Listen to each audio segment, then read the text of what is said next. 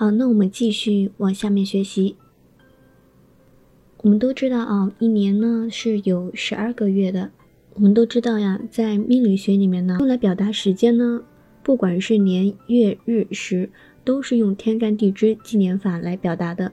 也就是说，要表达某一个月呢，它不可能说是一月、二月，它可能说是某某月某某日，而这个某某呢，就是由一个天干和一个地支来固定搭配的。可是我们怎么知道这之间是怎样搭配的呢？这个时候呢，我们就需要学习。那其实用天干地支纪年法来表达月份的时候呢，因为十二地支刚好和十二个月份对应上了，所以它们有固定的排列。值得注意的是呢，并不是说排在第一位的子就是对应一月，而是寅是一月，不管是哪一年，它的一月份一定是。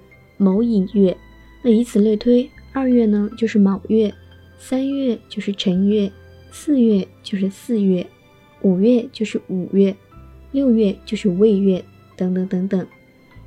那我们知道了地支的排列，那么天干只有十个，该怎么用呢？这个时候呀，我们就需要熟记一首歌诀。这个口诀是怎么说的呢？我们一起听一下：甲己之年。丙作首，乙庚之年，戊为头。丙辛必定寻根起，丁壬壬未顺行流。更有戊癸何方寻？甲寅之上好追求。什么意思呀？我们来解释一下：甲己之年，丙作首，也就是说，甲年和己年的一月份呢，一定是。丙寅月，因为我们上面说了一月一定是寅月，只是不知道天干是哪一个。那现在知道了，甲己之年一月的天干呢一定是丙，所以不论是哪一年，只要是甲或者是己年，它的一月份一定是丙寅月。乙庚之年，戊为头，也就是说，逢乙年或者是庚年，它的一月份。一定是戊寅月，丙辛必定寻根起，还是一样的呀？就是丙年和辛年呢，就是丙年和辛年，它一定是庚寅月是一月份，丁壬壬未顺行流，也就是说丁年壬年它的一月份呢就要用壬和寅来配，所以就是壬寅。更有乌鬼何方觅？甲寅之上好追求，就是说戊年和癸年，它的一月份一定是要用甲来配寅，所以是甲寅月。当我们知道一年的一月份的月见之后呢，后面呢就很好推了，因为呢地支都是固定的，而天干呢又是按照顺序类推的，所以只需要记住这个歌诀，知道相应的年份，它的一月份。是什么？后面的月份呢就很好知道了。以上说的呢就是推月法。那么推月法也需要有注意的地方，因为我们所说的十二月见，一月到十二月，并不是用我们传统意义上的一月一号到一月三十号、一月三十一号这个样子是一月份。因为在命理学里面呢，它划分十二个月都是根据节令来划分的。那么划分这些节令的节气有哪些呢？我们接着往下看啊，比如说正月份，正月份指的是什么呢？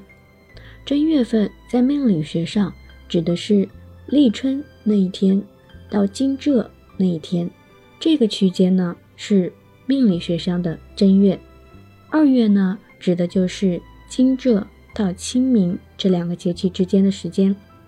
三月指的是清明到立夏，四月呢指的是立夏。到芒种，五月指的是芒种到小暑，六月指的是小暑到立秋，七月呢指的是立秋到白露，八月指的是白露到寒露，九月呢指的是寒露到立冬，十月呢是立冬到大雪，十一月是大雪到小寒，十二月指的是小寒到立春。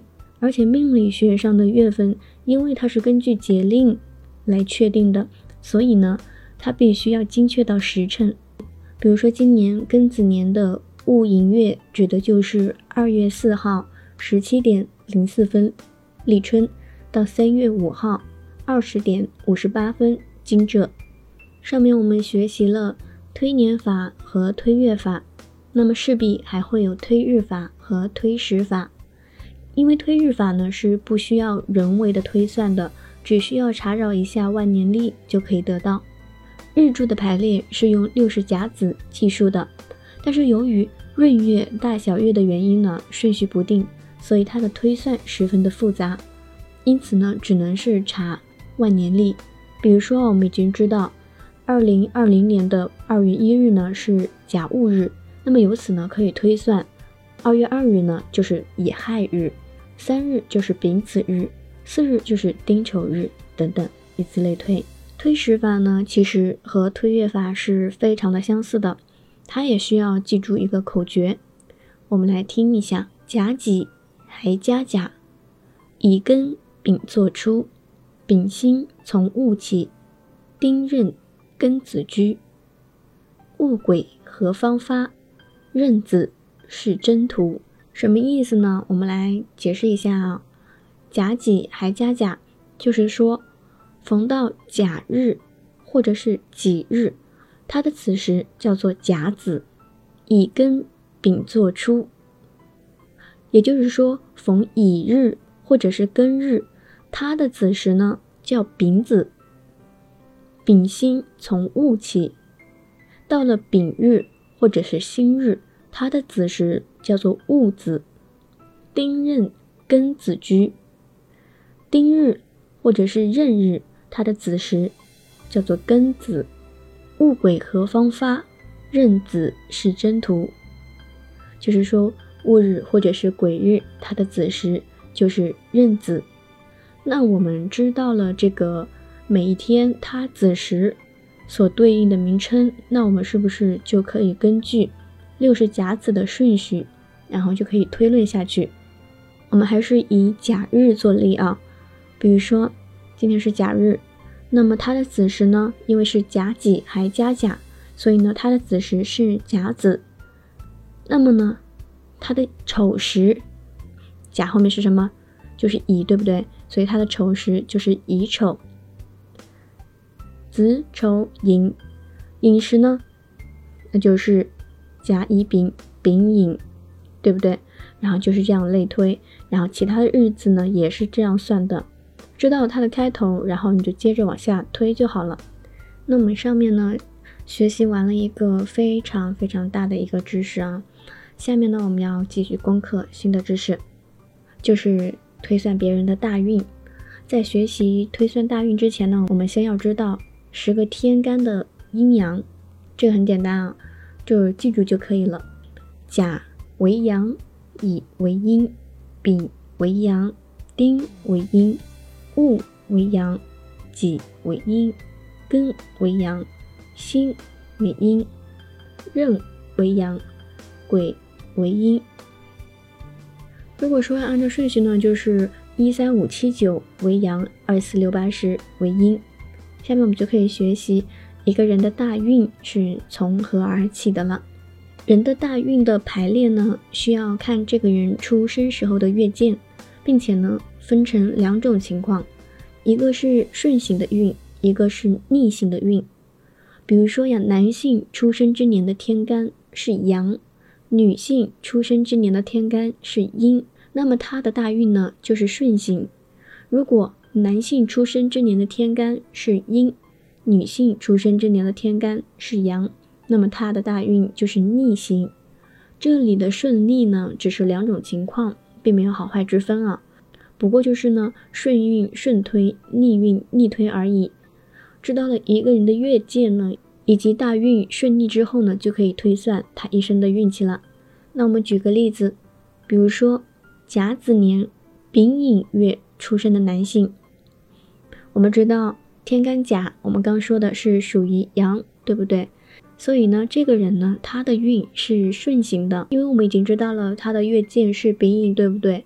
那我们就可以向下推，下面就是他的运了。他的第一运部就是丙寅下面的丁卯，第二运部呢就是戊辰，第三运部是己巳，第四运部是庚午，第五运部呢是辛未，第六运部是壬申。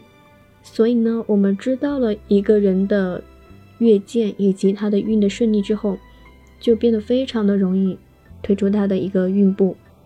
那我们一般来说只推六个运部啊，不往下继续推了。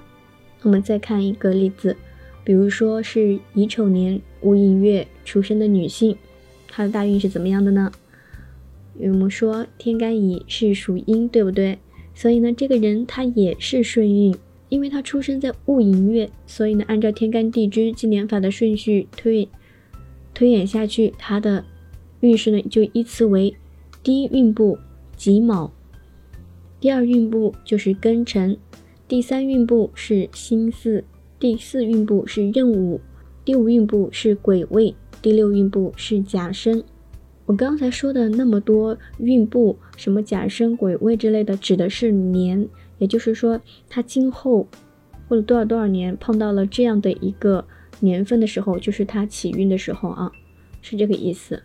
其实大家也看出来了这个推算的规律了吧？其实呢，就是按照六十甲子的顺序排列来的。为什么我只推六个运部呢？因为呢是每个大运它会管十年，六个运部就是六十年，基本上就是人的一生了。我们刚才看了两个顺推的例子，我们再来看逆推。比如说一个乙丑年戊寅月出生的男性，天干乙是属阴，因为他是男性，对不对？所以我们要。所以呢，他的运是逆行的，推算他的运部要从月见戊寅逆推，也就是往前推。那么呢，它的第一运部就是丁丑，第二运部就是丙子，第三运部就是己亥，第四运部是甲戌，第五运部是癸酉，第六运部是壬申。那么再看一个甲子年丙寅月生的女性。天干甲是阳，因为她是女性呢，所以呢要从丙寅月往前逆推，所以她的运部就依次为第一运部乙丑，第二运部甲子，第三运部癸亥，第四运部壬戌，第五运部辛酉，第六运部庚申。听到这里呢，你是不是觉得去推算别人的大运也很简单呢？因为只需要掌握了一定的理论基础之后。就可以进行操作了。那我们今天就讲到这里，请大家自行消化一下。因为今天的课里面很多东西都需要熟记，所以需要大家更加的努力，不然的话后面的话会越来越难。